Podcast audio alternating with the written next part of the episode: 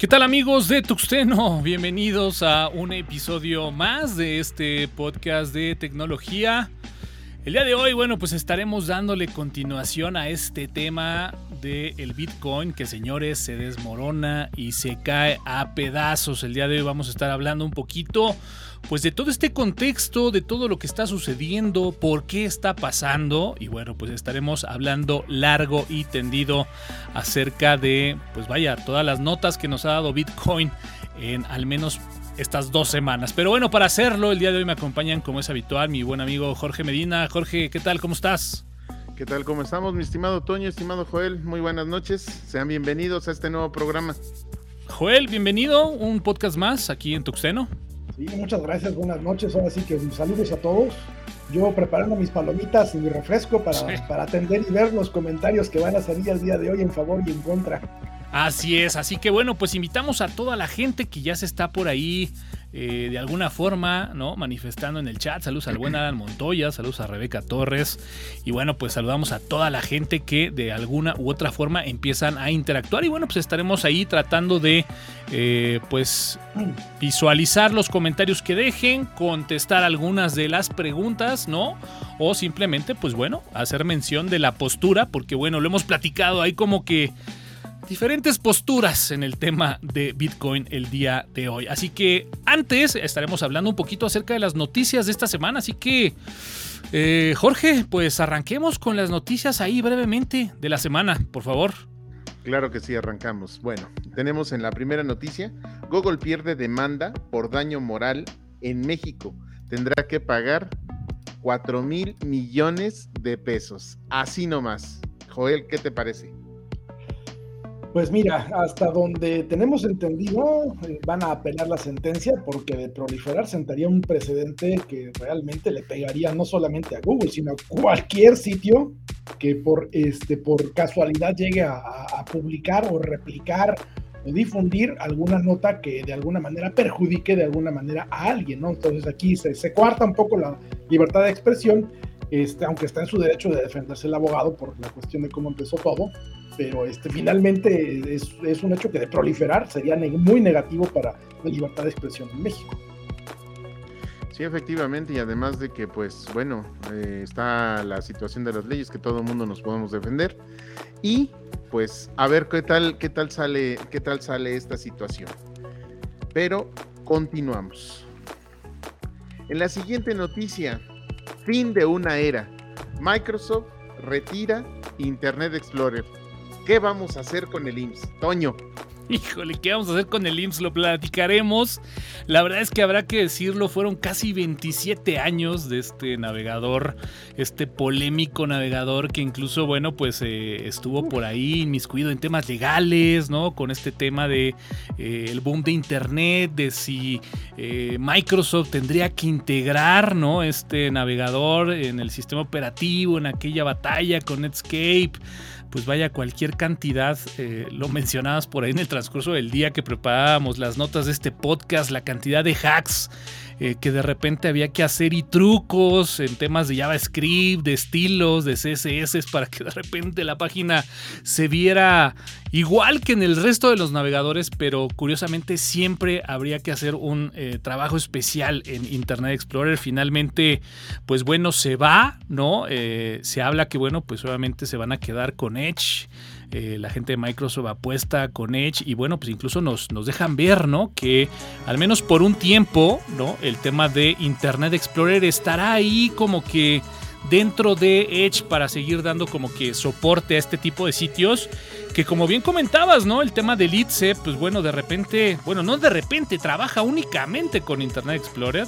Y bueno, pues seguramente la gente que eh, administra y provee servicio a esta plataforma, pues vaya que tendrán que ir pensando en trabajar horas extras porque seguramente esta modalidad no durará ahí mucho tiempo. Pero bueno, pues larga vida a Internet Explorer se nos va y bueno, la cantidad de memes en la semana fue algo de lo más trascendente que nos pudo haber regalado la noticia y para los que lo sufrimos, pues vaya, eh, se, va, se va un grande que dio mucho que hablar, pero como en alguno de los memes vi la verdad es que tampoco es que lo vayamos a extrañar. Pero bueno, pues ahí la nota, mi buen Jorge. Sí, efectivamente, solo que, bueno, aquí como dice Alan Montoya en los comentarios, comenta que con, con el Edge ya funciona el, este, el ITSE y todo esto, pero en un inicio era, y bueno, al menos al 2020, para mí era una pesadilla configurar pues este tipo de explorador, nada más para esos temas del, del IMSS, pero bueno, continuamos con las noticias. Y bueno, aquí tenemos lo que yo le llamaría un poco la ventana lo que pudiera llegar a suceder cuando em, hay mucho control por parte de por parte de un gobierno, ¿no? China quiere que todos los comentarios de las redes sociales se revisen previamente a publicarlos, Joel.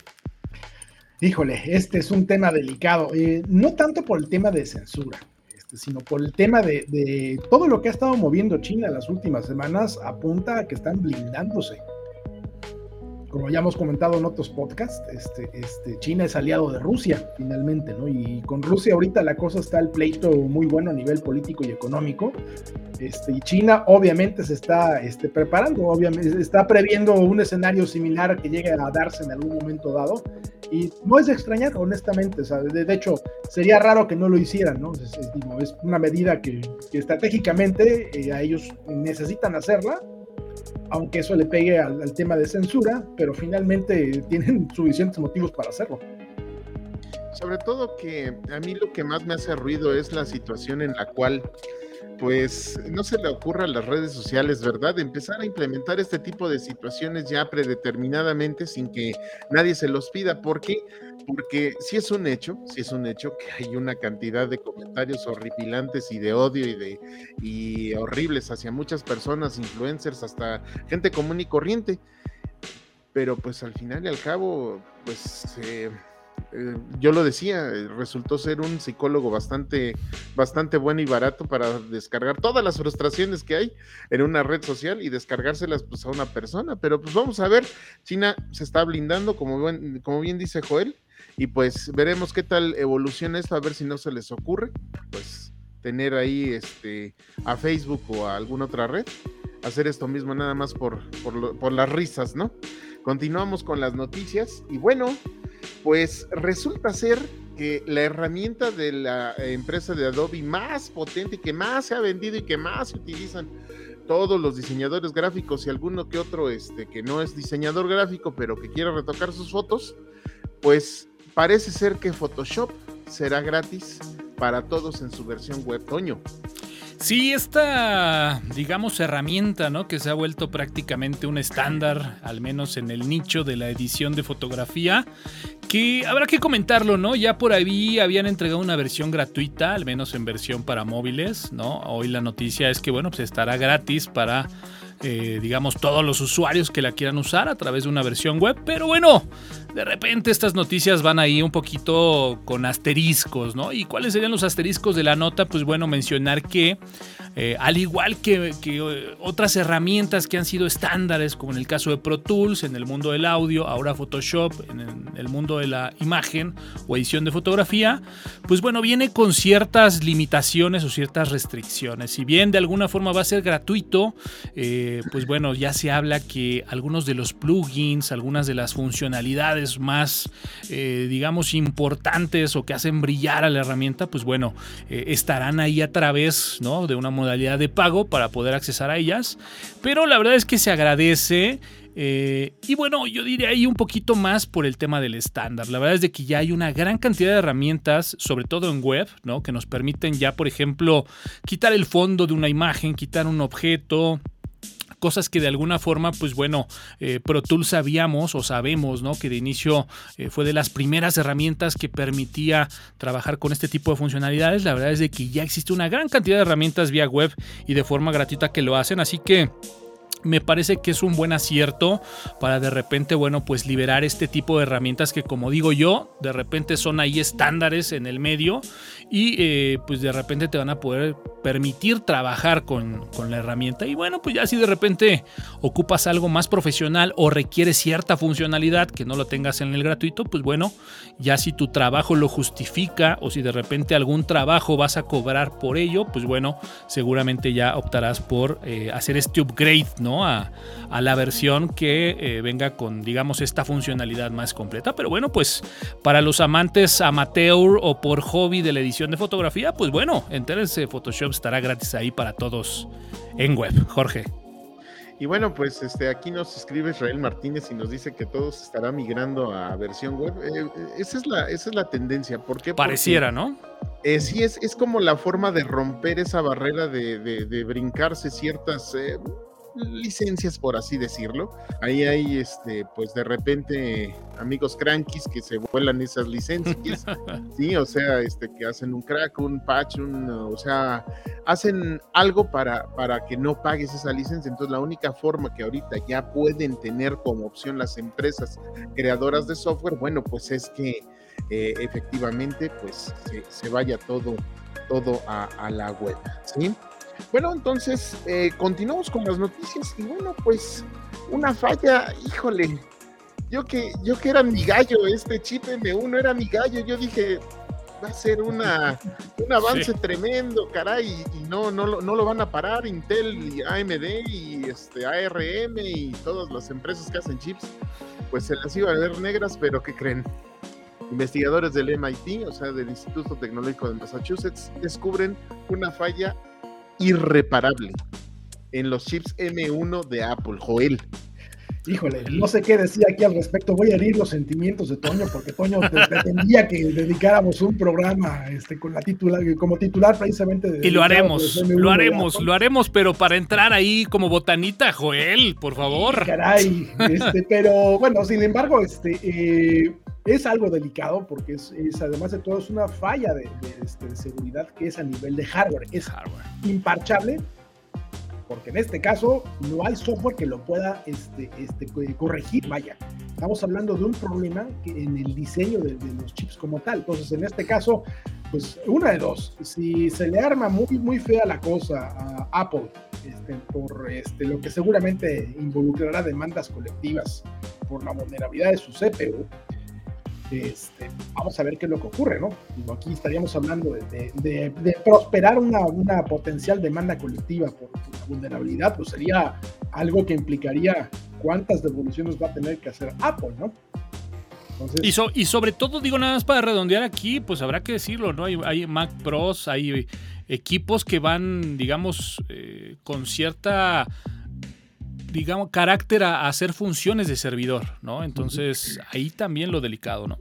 Sí, definitivamente, ¿no? Y bueno, este, estaremos escuchando de Pac-Man durante meses y meses, así que ya veremos qué ocurre. Perfecto. Eh, saludo a Edgar Castañeda Torres y les recuerdo que ya está la aplicación de Tuxteno para iOS y para Android. La pueden descargar en las respectivas tiendas de cada uno de los, de los bonitos y bellos sistemas operativos para dispositivos móviles. Eh, muy buena, se las recomiendo mucho. Ahí pueden ver este, los, los, los noticieros pasados, eh, los lives eh, como, como tal, y pues sobre todo que ofrece una, una variedad de información que va a ser muy, muy interesante para ustedes. Y bueno, vamos a continuar con las noticias. Y bueno, pues tenemos esta, esta situación que, que pues, no sé, llega, llega, de, llega de repente, llega de, de la ahora sí que de la nada pero pues Roku podría ser, eh, podría llegar a ser adquirido por Netflix, según, según es lo que es lo que es lo que dice Antonio. Híjole, pues esta la platicábamos igual ahora que preparábamos el material para el podcast. Una nota que habrá que ponerle ahí eh, comillas, ¿no? Como bien está marcada en el titular de esta nota, ¿no? A nivel rumor, ¿no? No es una noticia que está confirmada. Y que incluso por ahí comentábamos, ¿no? Eh, especulando un poco que a lo mejor esta compra o esta adquisición la vemos un tanto complicada. Eh, sabemos que, bueno, pues Netflix está pasando no un momento muy agradable en temas financieros. Y por el otro lado, pues bueno, Roku se habla que justamente está en las mismas, probablemente en un estado más crítico que la propia Netflix. Y se habla que, bueno, pues seguramente esta compra empieza a sonar justamente porque sabemos que cuando empieza a rumorarse, pues obviamente los, los, valores ¿no? con los cuales se juega para la adquisición tiende a subir o a bajar. Eh, no sé Joel lo comentaba, ¿no? Eh, sería un poco eh, empezar a analizar cuál es la situación actual, sobre todo yo me voy del lado de los Smart TVs, en donde prácticamente ya el día de hoy cualquier televisión ya es una televisión inteligente, eh, de repente Roku llegó en, muy en un momento muy clave en donde justamente se estaba haciendo esta transición de de repente ya poder, sin utilizar ningún dispositivo extra, y estoy hablando de esa época donde a lo mejor conectábamos nuestra laptop directamente a la pantalla o quienes estaban en mejor o, con mayor suerte podían estar interactuando con un Apple TV, pues de repente Roku llegó y, vino a solucionar muchas cosas. Eh, la gente de, Chromecast, ¿no? También... Eh, pues ya no ha pasado mucho, parece que bueno, pues ese boom empieza a bajar, entonces eh, no sé, tengo ciertas dudas de que esta compra se termine por concretar. Yo más bien anticipo que seguramente Roku va a salir del mercado y de repente va a desaparecer. Y bueno, pues Netflix, lo hemos platicado por ahí en varios podcasts, eh, seguramente tendrá que reinventarse. Ya está intentando por el lado de los videojuegos. Sabemos que su catálogo, que fue algo que en su momento eh, lo posicionó ahí como una solución muy buena para ver contenido, está ahora dividido. No sé, veremos qué pasa con, con, Netflix y sobre todo con Roku, que bueno, parece que los números no van nada bien, Jorge. Es correcto y sobre todo, bueno, nada más el, el, dato. Em, cada uno de nosotros, pues no es que cada buen fin o cada Black Friday le estemos comprando un, eh, un Smart TV pero casi, ¿eh? Hay mucha gente que sí. este tipo de dispositivos ciertamente funcionan para Smart TVs que con las actualizaciones y con el tiempo han llegado a ser muy lentas en el aspecto de tener Netflix y cargar la aplicación, etcétera, etcétera, pero no se ve como una alianza estratégica en la cual, en la cual realmente realmente eh, pues vaya a funcionar así de que mira, ten tu tarjeta y tu Roku para que veas Netflix. No, no se ve así. Joel lo decía muy claramente. Es más eh, la desesperación de Roku porque ya está quebrando que de Netflix. bueno, pues, porque eh, digo, aquí si me dejan opinar, este, digo, Netflix prácticamente todas las Smart TV, entonces tal cual. sentido? Sí. Hasta en las USBs ya viene la aplicación precargada. Exactamente, entonces, ¿cuál sería el sentido de tener un, un stick de Netflix. Realmente sería Fíjate que, fíjate que un poquito tratando ¿no? de, rascar eh, la nota, eh, pues bueno, sabemos que por ejemplo en el caso de Apple, ¿no? Con, con, las Apple TVs, pues de alguna forma te da o te brinda una experiencia, ¿no? Esto que hemos hablado siempre, el software con el hardware. Eh, lo subrayaba, por ejemplo, ahí en la nota, ¿no? Jorge con el tema de Prime Video y, la, y la, tablet que se me fue ahorita el nombre de Apple, ayúdame Jorge, por favor, la Fire TV. La Fire Stick.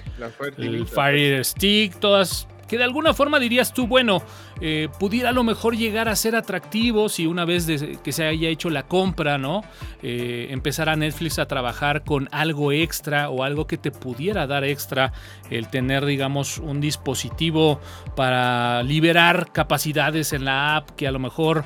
Eh, tuvieras una versión más básica en una Smart TV, justamente pensando en que pues, es una aplicación más genérica. No sé, de otra forma lo veo muy, pero muy complicado. Pues mira, yo, yo para cerrar este, este, este, punto, nada más quería comentar, este, para mí creo que no se va a llegar a dar, primero, porque comprar Roku sería comprar problemas. Roku tiene muchos problemas legales en muchos países, incluido México, precisamente porque este, muchos de los, de, los, de, los, de los proveedores que utilizan Roku para transmitir y enviar sus medios, muchos no son legales. Fue el caso, por ejemplo, aquí en México, que Televisa demandó porque se estaban transmitiendo este, sus canales a través de, Roku, ¿no? Entonces eso, eso es un problema para Netflix. Entonces, en conclusión, para mí, yo creo que esto va a quedar más, más un rumor. Si llega a darse, yo creo que sería más bien por echarle la mano a Roku y, honestamente más bien a los accionistas, porque no le dio mucho sentido esta compra. Sí, definitivamente. Pero bueno, pues era importante ahí como que hablar un poquito acerca de las noticias que se han dado en esta semana, sobre todo que bueno, pues eh, justamente tuvimos un programa especial, ¿no? Hace ocho días eh, con el buen eh, Humberto, que bueno, pues nos estuvo hablando un poquito acerca de, cómics, que bueno, pues Joel, habrá que decirlo, habrá que hacer una segunda parte, ha sido de los podcasts más vistos, al menos en esta nueva temporada, y bueno, pues la verdad es que estuvo muy interesante, y bueno, pues justamente saludamos al buen Edgar Torres, que bueno, pues dice, ya tengo el libro de Huitzilopochtli, solo que no me deja compartir la foto. Pues bueno, eh, enhorabuena y, bueno, pues ya eh, dejamos pendiente justamente una parte 2 con el buen Humberto y la, estaremos programando. Pero, pues bueno, para entrar un poquito a hablar acerca de nuestro tema principal, eh, pudiéramos ahí recapitular un poquito, Joel, no sé si te parece, pues digamos, todo este... Eh, ambiente que se ha dado, sobre todo en estos últimos 15 días, en el cual no hemos tocado el tema de Bitcoin. Eh, lo hablábamos, ya habíamos hecho justamente un, un, programa previo como tema central de Bitcoin, pero bueno, la verdad es de que en estos 15 días, vaya qué noticias se han dado, vaya cómo se ha movido el tema de Bitcoin. Y Joel, pues arranquemos. Bitcoin se hace pedazos, Joel. Sí, caray, es algo triste de ver. Este, digo, aquí voy a aclarar un punto. No es que yo esté este, en contra de Bitcoin, me parece de hecho una genialidad que existan las criptomonedas. no? El problema de, que yo le veo a las criptomonedas, y como lo comentábamos en el previo este, del programa del día de hoy, es que eh, su principal característica, que es la carencia de un banco central que controle Bitcoin, justamente es también su mayor debilidad. Como comentábamos antes en el previo del programa, este, justamente lo que ocurre con las monedas en general, las monedas nacionales de, todos los países del mundo, es que todas estas monedas tienen un banco central que se encarga de supervisar y asegurarse de que las monedas no se devalúen tan fuerte. Entonces, cuando llega a ocurrir algo parecido como una devaluación. ¿Qué es lo que hacen los bancos centrales? Agarran, suben las tasas de interés, que fue justo lo que hizo Estados Unidos para resolver su problema de, inflación que se les estaba saliendo de las manos.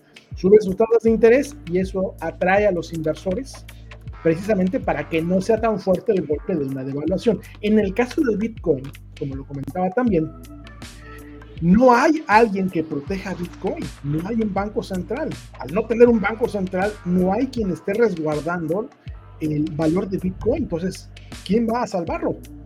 Ese es el punto. Entonces, como comentaba, su principal característica está en su principal este, debilidad, ¿no?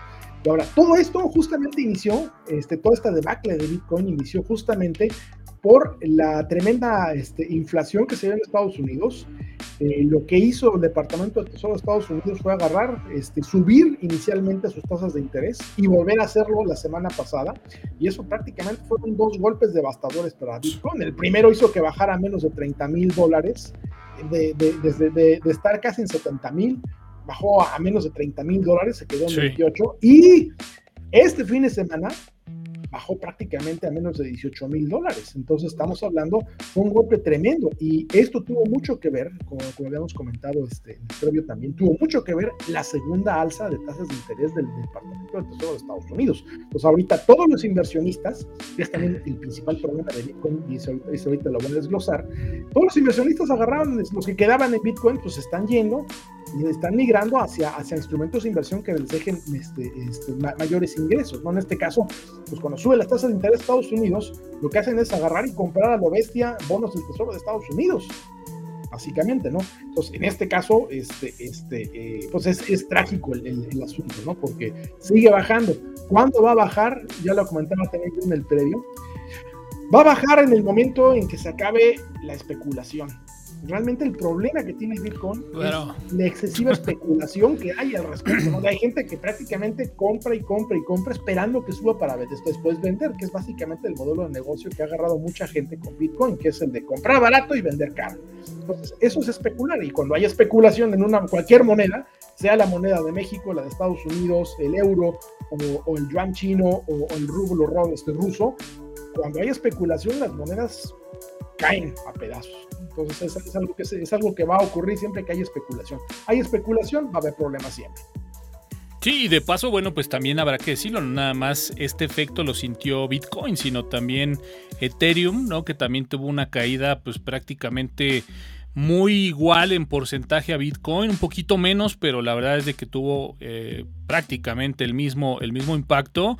Yo leía por ahí incluso notas, ¿no? De algunos países de Latinoamérica se pronunciaban y decían, bueno, pues es que necesitamos que ya incluso el gobierno intervenga porque, pues bueno, la, la, pérdida ha sido, eh, vaya, impresionante, ¿no, Jorge?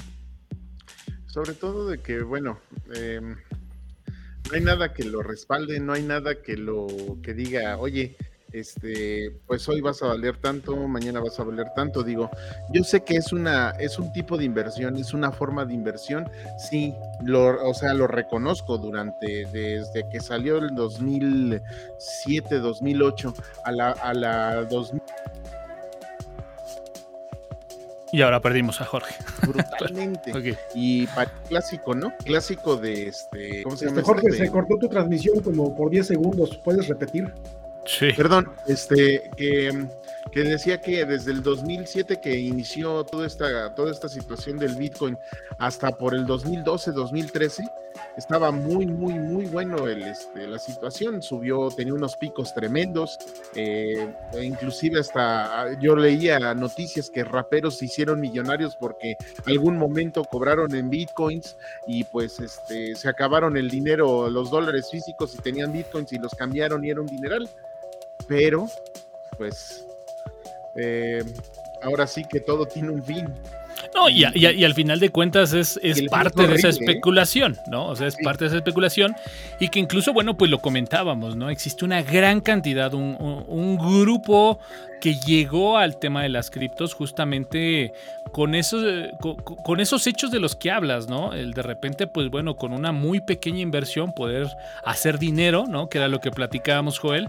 O sea, el de repente tener esta actividad como una actividad principal para generar ingresos y que, pues bueno, es el porcentaje que mayoritariamente permanece en el tema hoy por hoy, ¿no? De defender este tema o esta postura de bitcoins, donde vemos eh, una gran cantidad de tweets en donde invitan a la gente a que no vendan, ¿no? A que permanezcan, a que sigan, porque pues bueno, esa ha sido la apuesta desde hace mucho tiempo y, lo platicaba Joel, pues hay gente que ha invertido no nada más dinero, sino también ha invertido tiempo, se ha capacitado, de alguna forma, pues bueno, eh, se ha preparado para tratar de eh, entender y comprender este universo de las criptos y como bien dicen, en la manera en que conozcas más este universo, pues seguramente vas a tener mejores eh, o mejor aprovechamiento y, mejores ganancias en temas de inversión. Pero bueno, eh, Joel, tenías apenas ¿no? una, una plática ya calorada con, pues bueno, esta bipolaridad que ha nacido en Internet de la gente que pues de alguna forma no ve las, las criptos como un instrumento justamente funcional financieramente, así decirlo, como para poder tener este tema de, ingresos versus pues la gente que lo defiende a sangre, ¿no?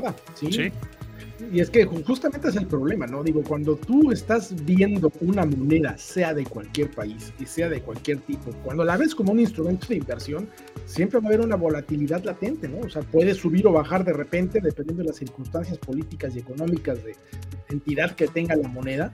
Este, y en este caso, pues Bitcoin no tiene ningún país detrás, no hay un banco central, no hay una institución que se, que se dedique a regular y a, y a por ejemplo, este, impedir que las devaluaciones ocurran tan, tan, tan fuertes como, como, como, ocurrió en este caso. Este, y regularmente lo que hacen, eh, justamente el papel de los bancos centrales es cuando hay que hacer una devaluación, pues la hacemos escalonada por pedacitos para que no pegue tan fuerte, ¿no? Hablábamos de este, pues, de este Hablábamos de este tema, ¿no? De, la, del error de diciembre, justamente, ¿no? Eh, lo podemos platicar un poco. rápidamente porque mucha gente lo desconoce y no saben cómo ocurrió el famoso error de diciembre de 1994, que fue la, una de las peores devaluaciones que ha tenido México en muchos años. Bien, lo que ocurría en esa época, en 1994, este, estaba saliendo Carlos Salinas de Gortari de la presidencia y entraba este, Ernesto Cedillo. Lo que ocurrió fue que eh, eh, Salinas lo que hizo fue que fue maquillando las cifras del peso mexicano para ocultar una devaluación que ya, ya, ya teníamos de hecho. Había una devaluación y era como de 50, 60 centavos aproximadamente. Esa devaluación la maquilló para no alejar a los inversores y pues mantener la estabilidad este, económica del país. Resulta que entra Ernesto Cedillo y ve todo esto y no le gusta. Y lo que hace Ernesto Cedillo es que una, un día antes de que ocurriera el, el golpazo, este, y reúne a todos los inversionistas mexicanos, mexicanos. Los reúne, les explica cómo está la cosa, les avisa, vamos a devaluar mañana, agarren su dinerito y hagan lo que tengan que hacer para que no les pegue tan fuerte. Bueno, al día siguiente fue justamente lo que ocurrió. todos los inversionistas Sacaron mexicanos todo su sacaron su capital de México, lo invirtieron en otras cosas. Y los extranjeros, cuando se enteraron de esta junta que tuvo Ernesto Cedillo con los empresarios mexicanos, pues obviamente se enojaron, porque estamos hablando de información privilegiada, ¿no? Este, y como era papá gobierno, pues no había ni, ni, ni cómo pegarle al gobierno del PRI. Entonces, ¿qué hicieron los inversionistas extranjeros? Sacaron todo su dinero de México y la devaluación que iba a ser de algunos centavos, estamos hablando de medio Sí, peso, iba a estar, digamos, más controlada, ¿no? Iba a ser más controlada y se salió de control y nos fuimos prácticamente a una devaluación del 100%. Y, haciendo una analogía, haciendo, haciendo una pequeña analogía, Joel, no sé si estés de acuerdo, estos, estos, digamos, dos grandes golpes que se han tenido ha sido un poco este efecto, ¿no? O sea, eh, ha venido como en cascada, ¿no? Y, y entre más grande vaya siendo esa especulación, pues obviamente vamos a ir viendo que esa caída va a continuar, que era un poquito lo que hablabas tú en la discusión justamente ahí en, en, con- eh, en tu blog. buen amigo Edgar Félix, a quien De- saludo desde aquí. De que no es, digamos, como que esa apuesta que va a desaparecer, pero es una realidad que al menos 2022 va a ser un fenómeno de ir a la baja, ¿no? Sí, no, definitivamente. Va a llegar un punto que tiene que estabilizarse, vaya.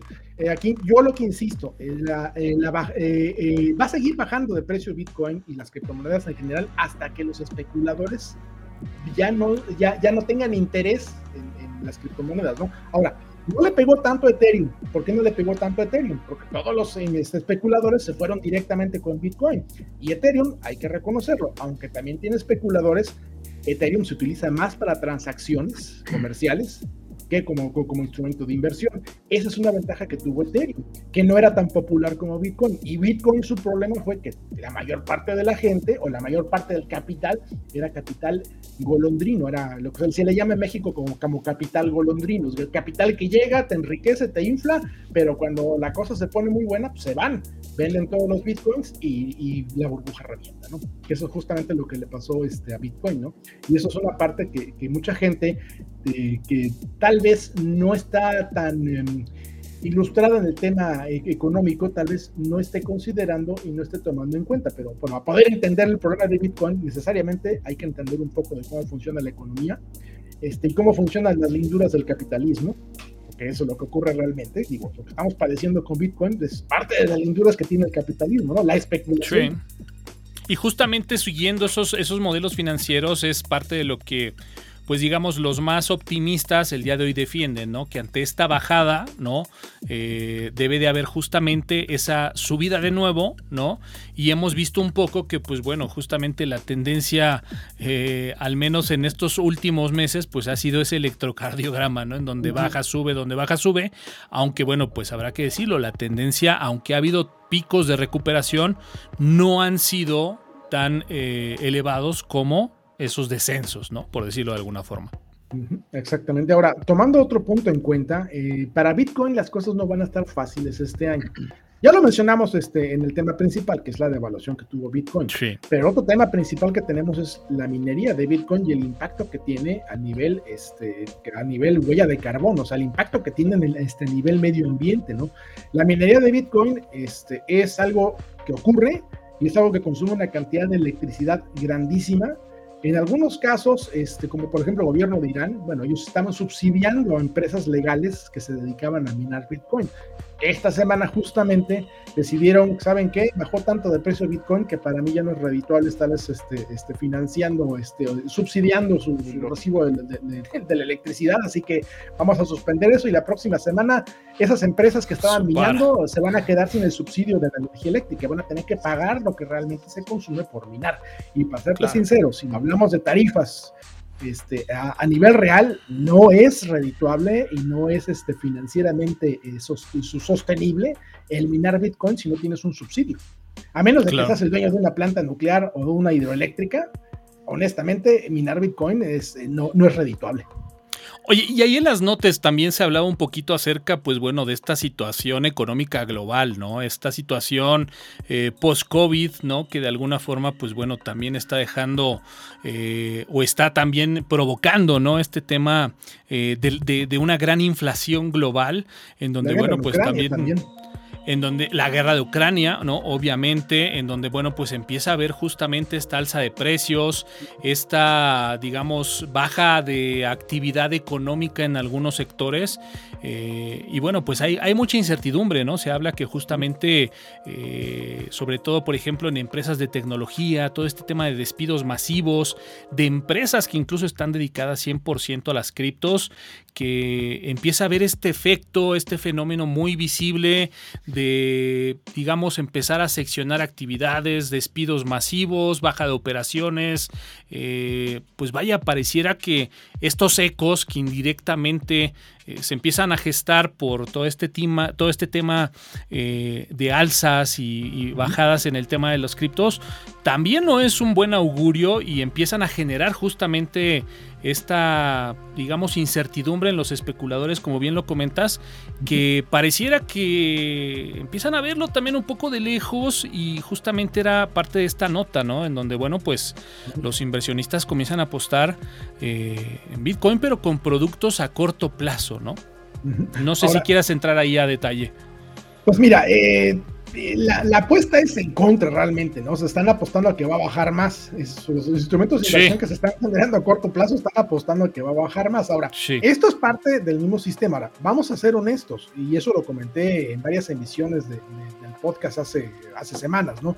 Y ahora, eh, vamos a ponerlo con las cartas sobre la mesa. Realmente a ninguna economía de ningún país le conviene que exista Bitcoin. Totalmente. Eso, es algo, eso es algo innegable, ¿no? Digo, porque finalmente Bitcoin, como no tiene una manera de registrar las transacciones o de poder auditarlas, el único que las puede auditar es el que las hace y el que las, este, así que el que las hace realmente, este, eh, para cualquier gobierno, una moneda de este tipo no es una manera este, que, ellos puedan controlar, porque finalmente sí, es incómodo. por banco y con moneda nacional, pues se pueden rastrear, puedes cobrar impuestos, puede hacer muchas cosas. Y en el caso de las criptomonedas, como no hay una manera de poder rastrear las transacciones, pues es, una, es también una forma muy fácil para, para, poder evadir los impuestos. ¿no? Entonces, a ningún país le conviene definitivamente que las criptomonedas prosperen. Entonces, realmente parte de lo que está ocurriendo actualmente, pues obviamente tiene mucho que ver con este, medidas que se han tomado adrede específicamente para este, este, tratar de tumbar Bitcoin y fortalecer las monedas nacionales. Eh, digo, eso, eso es totalmente innegable, ¿no? Digo, ahí, ahí a, mucha gente que que, discute y está a favor de Bitcoin y mucha gente que está en contra de Bitcoin. Bueno, el punto es que este, lo que está ocurriendo actualmente son parte de, consecuencias por cuestiones políticas y económicas, este, principalmente de Estados Unidos, y también como una medida que están adoptando los gobiernos para tratar de, de, de alguna forma debilitar el uso de Bitcoin y tratar de fortalecer el uso de sus propias monedas. Totalmente, aunque, bueno, no sé si estés de acuerdo, digo, obviamente el tema de las criptomonedas para los países, como bien lo comentas, es un tema eh, que hasta cierto punto incomoda, como bien dices, es algo que no quisieran que estuviera ahí. Pero bueno, esta semana hemos tenido estas noticias, ¿no? De estas tremendas caídas en el valor de Bitcoin. Eh, todo este tema de, bueno, pues estas ballenas, ¿no? Que han, sacado inversiones eh, de gran tamaño en esta cripto. Pero por el otro lado, pues bueno, nos topamos con noticias como la de hoy, ¿no? Donde Visa, ¿no? Hace el anuncio de que, bueno, pues va a empezar ya a tener estas tarjetas, ¿no? En donde podrás, digamos, empezar a utilizar Bitcoin para la compra, para la digamos, el almacenaje de esta cripto y, bueno, pues con tres grandes, ¿no? Ahí en Latinoamérica. Entonces, pareciera que de repente también eh, los mismos gobiernos juegan con este digamos, elemento incómodo, ¿no? Como para de alguna forma eh, no desacreditarlo, pero lo, lo, tengo ahí, lo estoy viendo, ahora aparece Visa. ¿Qué opinas ahí al respecto con este tema de Visa y las tarjetas ahora ya para Bitcoin? Híjole, ahí sí, mi opinión no, no, no, te la puedo dar así con mucho detalle, porque todavía tengo que analizar este, lo, que ha salido de información hasta la fecha. Realmente De repente parece contradictorio un tanto, ¿no? Exactamente. Ahora, mira, eh, hay gobiernos como el de Irán o como Costa Rica, eh, digo, no Costa Rica, como el, como el de este, perdón, como el de este, el de Nicaragua, ¿no? Que, que le están apostando este, totalmente a Bitcoin. Sí. Ahora, eh, en el caso de Rusia, Rusia estaba este, como eh, a raíz del bloqueo comercial y económico que se le está aplicando, pues estaban aceptando sus pagos en Bitcoin, ¿no? Entonces, obviamente, aquí estamos hablando dos rivales importantes de Estados Unidos este, este, transaccionando con Bitcoin, pues obviamente creo que queda mucho más que evidente que las medidas a quien han perjudicado y a quien han beneficiado, ¿no? Digo, Estados Unidos han hizo el beneficiado porque está eh, sacando adelante su problema económico de inflación. Y a los que les está pegando, pues obviamente es a los rusos y a los iraníes. Entonces, este, eh, creo que aquí es cuestión de, de, analizar políticamente el asunto también. Este, y ver quién sale beneficiado con todo este, con todo este, este tema de, de, la caída de Bitcoin y quién sale perjudicado, ¿no? Entonces, quien ha salido perjudicado creo que es mucho más que evidente, ¿no? Este, y quien salió beneficiado, pues también es mucho más que evidente. De acuerdo. Jorge, ¿algo que quieras comentar para ahí ya ahí más o menos ir cerrando el tema? Pues prácticamente en resumen, yo lo que puedo observar es lo siguiente. En China empezaron a hacer esta, esta situación de que las criptomonedas y las granjas de criptomonedas eh, son ilegales. Entonces pasa a, este pasa a los este, a los árabes, bueno, a los iraquíes y, empiezan a hacer toda esta toda esta minería. El Salvador eh, eh, aquí en Latinoamérica dice, "Yo adopto Bitcoin, mira, se ve muy interesante, se ve muy bueno. Eh, pero, pues, el, mensaje, por ejemplo, de este señor Bill Gates, pues es prácticamente, ¿sabes qué? Pues todo esto es una basura, ¿no? Sí, faltó comentar eso, ¿no? Las declaraciones de Bill Gates. pues dale entrada. Los NFTs es una, es una vacilada y no los compres. Y justamente en el artículo que está en alcance libre, dice eso. Los inversores van a comenzar a apostar por Bitcoin porque está bajando. O sea, más especulación, todavía más especulación al respecto. Em, considero que efectivamente los ricos pues van a defender el dinero que tienen y van a decir, no, el Bitcoin es basura. ¿Sí? y los gobiernos, pues obviamente una moneda que no es rastreable, que no sabes si la tienes, si no la tienes, y no puede, y no saben si puedes o no pagar impuestos, eso es como un pecado, es el pecado mortal.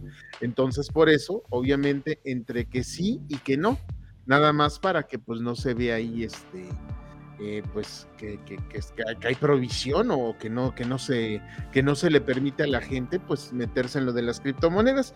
Y bueno, si, si, si, las personas que están ahorita escuchándonos y o los que nos escuchen tienen la noción o la inquietud de, de, tener un minero, bueno, pues eh, ustedes pueden conseguir en Miner y cualquier otra cantidad de mineros pero tomen en cuenta que el, recibo de la luz va a llegar bien duro porque sí, sí, eh, jalan bastante, bastante energía, mi estimado Toño.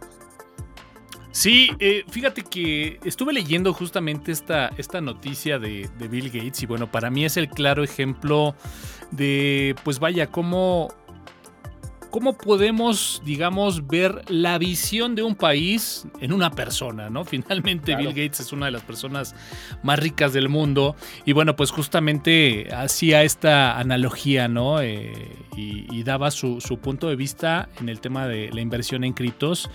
Y, bueno, pues de todos estos elementos que ahora rodean al metaverso y su conclusión era contundente, ¿no? Él decía, yo prefiero invertir eh, a la antigua, ¿no? Y hablaba de invertir pues en, terrenos, ¿no? En, grandes cantidades de, territorio donde pudiera sembrar, donde pudiera de alguna forma generar algo de la tierra, ¿no? Invertir en empresas que, o fábricas que puedan generar productos. Y al fin y exacto, en los tangibles, ¿no? Hemos hablado tanto de esos intangibles del metaverso y, aquí podemos ver en una persona la visión tan clara de lo que puede ser la visión de un, de un país, ¿no? Hablábamos hace no mucho de, justamente Bill Gates, ¿no? Cómo estaba involucrado en el tema justamente de, salud, con todo este tema del bicho y las vacunas. Entonces, eh, pues vaya, es para mí fue simplemente ver el reflejo, la postura, la mentalidad de un grupo de personas que en un momento pueden estar controlando un país, en donde pues bueno, simplemente como lo hemos estado comentando desde el inicio de este podcast, pues la verdad es que el tema de las criptos es algo que yo no sé si hasta incluso genere incomodidad, ¿no? Yo creo que simplemente ven ese modelo como un modelo fallido de inicio y que bueno, pues siempre van a de alguna forma eh, tratar de seguir controlando, como decía Joel, toda, todo lo que circula eh, en tema de transacciones eh, en un país, ¿no? Y bueno, pues de ahí, eh, por eso decía yo, ¿no? Este tema que de repente aparezca, ¿no? Visa, que sabemos que, bueno, pues Visa es, pues nuevamente, ¿no? un un ente que tiene presencia a nivel mundial, que seguramente tuvo que tener el visto bueno de muchos líderes, eh, eh, hablando de países, de potencias, como para poder eh, estar ahora hablando ya temas de visa con bitcoins. Entonces me parece que de repente ahí es como un catalizador para, bueno, decir, ok, no estamos a lo mejor a favor, pero mejor entremos, conozcamos de qué se trata y tengámoslo ahí bajo control. Pero bueno, esa es simplemente una, una eh, opinión personal. Pero bueno, pues estamos ya ahí muy cerca de los 60 minutos. Creo que hemos platicado bastante, pero bueno, no sé si quieren agregar algo más, Joel, al, sí, fíjate que este, eh, lo que quería comentar es lo siguiente. Digo, aquí, porque tuve una discusión un poco acalorada hace un rato con un amigo mío, que es mi, buen amigo Edgar Félix, periodista este, este, de profesión. Eh, mira, eh, yo en lo personal este, no estoy en contra de Bitcoin, eso lo quiero dejar muy claro. lo que estoy en contra es en pensar en este tipo de, criptomonedas como un método de como un instrumento de inversión. Es que realmente para mí es un error mirar una moneda, sea de cualquier país o de cualquier naturaleza, verla como un instrumento de inversión es un error. Es un error porque eso lo que va a hacer es generarte burbujas y mientras más grande la burbuja, la volatilidad se puede elevar, ¿no? Y ahora, por más noble y abierta que sea la tecnología que hay detrás de esas criptomonedas, la blockchain y todo esto, no hay manera de proteger a las criptomonedas de las consecuencias de la especulación. Y ahora, si alguien se dedica a, a invertir en Bitcoin, lamento decirles que ustedes inversores de Bitcoin son parte del problema. Porque mientras más piensen en invertir, más van a inflar y más volatilidad y más especulación va a haber respecto de Bitcoin, ¿no? O sea, mientras se siga viendo como un instrumento de inversión y no como una moneda corriente para una moneda de cambio, pues obviamente va este tipo de problemas no solamente no van a desaparecer, sino van a ser frecuentes, van a repetirse. Y el año entrante se puedo apostar que no estoy hablando de otra devaluación más de Bitcoin, ¿no? Después de que a final del año se recuperó, el siguiente año va a ser exactamente la misma cosa, ¿no? Entonces, eh, aquí la cuestión es el tratar de cambiar el enfoque que se le está dando a las criptomonedas, no dejar de verlas como, como un método de inversión, porque eso lo que hace justamente es debilitar este, la estabilidad de, las criptomonedas. es, es, el verlas como instrumento de inversión cuando realmente no deberíamos. O sea, realmente lo comentamos en el previo, o sea, tomas el peso mexicano, el peso argentino, el dólar, nadie hace inversiones en ese tipo de monedas precisamente porque pueden subir o bajar en un momento dado, ¿no? En el caso del dólar, por ejemplo, respecto de México, pues hubo quienes especulaban, es que con entre el nuevo gobierno se va a ir hasta 30 pesos, ¿no? Y todo el mundo se puso a comprar este dólares y resulta que, que no, lo compraron en 21 y ahorita el dólar está pues, en 20 pesos, le han perdido, ¿no? Entonces nunca llegó a 30 pesos. Entonces, ese es justamente el punto, tratar de, de especular con las monedas es un error definitivamente. O sea, hay que buscar otro tipo de modelos de inversión, otro tipo de instrumentos de inversión, si quieres en Bitcoin, pero otro tipo de, instrumentos de inversión, finalmente. Entonces, este, eso sería lo, lo, que habría que analizar y eso sería lo que, lo que habría que tomar en cuenta. O sea, y realmente el origen de todo el problema, desde mi punto de vista, es el ver Bitcoin como un instrumento de inversión. Sí, de repente por ahí Bill Gates era muy claro en esa declaración, ¿no? Decía, es un mecanismo de inversión donde gana y a, través como del más tonto o algo así hace una analogía. Lo que ocurre es que cuando tienes eh, un modelo como el que tenemos actualmente con Bitcoin, se genera un esquema Ponzi. Ahora, para los que no conozcan lo que es un esquema Ponzi, un esquema Ponzi, eso surgió allá por principios del siglo XX este, eh, eh, una persona que se apellidaba Ponzi, no recuerdo su nombre en este momento, este, lo que hizo fue agarrar y dedicarse a inversiones. Lo que él hacía era, te voy a dar, este, te vendo ese instrumento de inversión y te va a dejar unas utilidades fantásticas. Entonces lo que él hacía era que tomaba el dinero de los inversionistas, lo juntaba todo y iba consiguiendo más inversionistas. Con el dinero de los nuevos inversionistas le pagaba a los primeros inversionistas. Es como él fue demostrando que, que, que, que que su instrumento de inversión funcionaba. Al final de cuentas, pues la cosa reventó porque ya no tenía manera de pagarle a los inversionistas que les tocaba, ¿no? Era como una pirámide. Exacto. Como una tanda. básicamente, ¿no? Entonces hubo un momento dado que fue imposible y reventó la cosa, se hizo una burbuja y eso este, este, hizo que, que naciera el famoso término del esquema Ponzi, ¿no? Que es el de voy inflando, inflando, inflando, y los que van ganando pues son los que quedaron primero, ¿no? Y los que pierden pues, son los que, entraron al último. En este caso, pues la gente que, que, salió perdiendo pues fue la gente que no vendió en el momento que tenía que haberlo hecho, ¿no? O sea, la gente que, por ejemplo, vendió sus bitcoins en noviembre, pues salió beneficiada. Toda la gente que las vendió después de, del mes de, de, marzo, olvídate. Este, y sobre todo del mes de mayo, olvídate, o sea, tuvo pérdidas. Y va a, tener, va a seguir teniendo pérdidas. Nuevamente yo insisto, el ver las criptomonedas como un instrumento de inversión es un error, definitivamente en mi opinión, es totalmente un error. Mira, justamente Jorge tiene ahí la, nota, no sé si quieras citar justamente ese párrafo, que bueno, no lo dije textual, pero, pero bueno, más o menos. es, que, es que Bill Gates sí es muy claro. Eh, en finanzas la teoría del más tonto empieza con un inversor haciendo algo estúpido, con la esperanza de que alguien decida después hacer algo incluso más absurdo el primer comprador paga una cantidad inflada de dinero por un bien que luego pondrá a la venta con un precio aún más desorbitado, tratando de encontrar a alguien aún más tonto que se lo compre. Bueno, pues creo que el señor sabe, ¿no?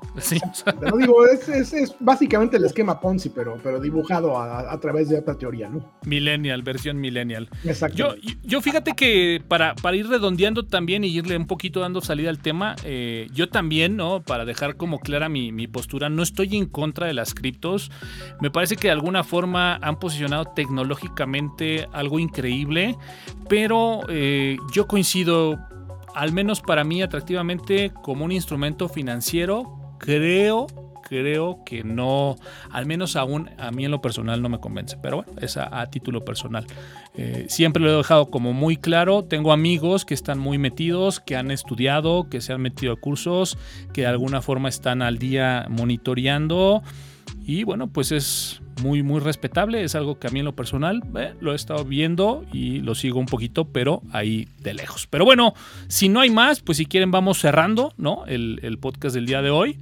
Eh, Estoy seguro que no va a ser el último de Bitcoin, seguramente. seguramente, lo que va eh, saliendo la semana y el Estaremos viendo a ver ahí en un par de semanas ahora qué más nos ofrece como para platicar, pero bueno, por lo pronto eh, un poquito de la actualización de, bien decía Joel, la novela de, del Bitcoin. Así que bueno, pues nos vamos despidiendo, pues Joel, gracias. Pues de qué, pues ahora sí que estamos opinando todos parejo, ¿no? Entonces, este, este... Pues este, en conclusiones, realmente yo insisto, eh, dejar de ver las criptomonedas como instrumento de inversión y usarlas como moneda de cambio. Eso es lo que debería idealmente de hacerse. Esa es mi conclusión. Buenísimo. Jorge, ¿algo más que quieras comentar, mencionar, pues, agregar? De lo, poco que yo sé es que una inversión es algo que te reditúa poquito, mucho, pero te reditúa por ese capital que tú inviertes. Pero invertir en criptomonedas no es decir, no es sinónimo de decir, ah, pues le meto tanto dinero y sé que ese dinero lo voy a perder. Eso no es inversión. Perdón, pero eso no es inversión. Muy bien. Pues bueno, pareciera, coincidimos los tres, desafortunadamente no hay alguno que esté, digamos, como que empujando del otro lado. Lo único que sí podría decir es que, bueno, eh, esta postura es un poquito la conclusión de lo que hemos venido viendo en años, ¿no? Yo al menos sí tengo muchos amigos que incluso hoy siguen muy optimistas y que defienden esta postura, que es el mejor momento incluso para comprar, no para vender. Y bueno, pues cada quien hace lo que quiera con su dinero. Yo soy Antonio Cara, muchísimas gracias a toda la gente que nos escuchó el día de hoy, que nos siguió, que estuvo comentando ahí en el, en el chat, tratamos ahí de pues obviamente los comentarios en función a las notas que van saliendo, irlos poniendo por ahí. Recuerden que ya está la aplicación de Tuxteno para iOS y para Android. Quiero comentarles que una de las secciones justamente de la aplicación eh, son las notas de tecnología, las cuales pues muchas de ellas son las que desarrollamos aquí en el podcast, cortesía de alcance libre, así que de verdad les recomiendo que eh, adicional a poder escuchar el podcast, a poder ver el podcast, si es que a lo mejor no tuvieron la oportunidad de verlo en vivo, de verdad denle una checada al día al contenido, porque bueno, pues prácticamente estamos ya ahí cerca de las ciento y tantas notas, ¿no, mi Joel? Ahí en alcance libre. etapa. En esta nueva etapa. Así que la verdad es que está muy bueno el contenido, se los recomendamos, chéquenlo. Y bueno, pues eh, estén muy pendientes de la próxima emisión, el próximo martes, igual a las 9.30 de la noche. Como bien decía, yo soy Antonio Karam, muchísimas gracias. Y bueno, pues sin más, nos escuchamos en la próxima.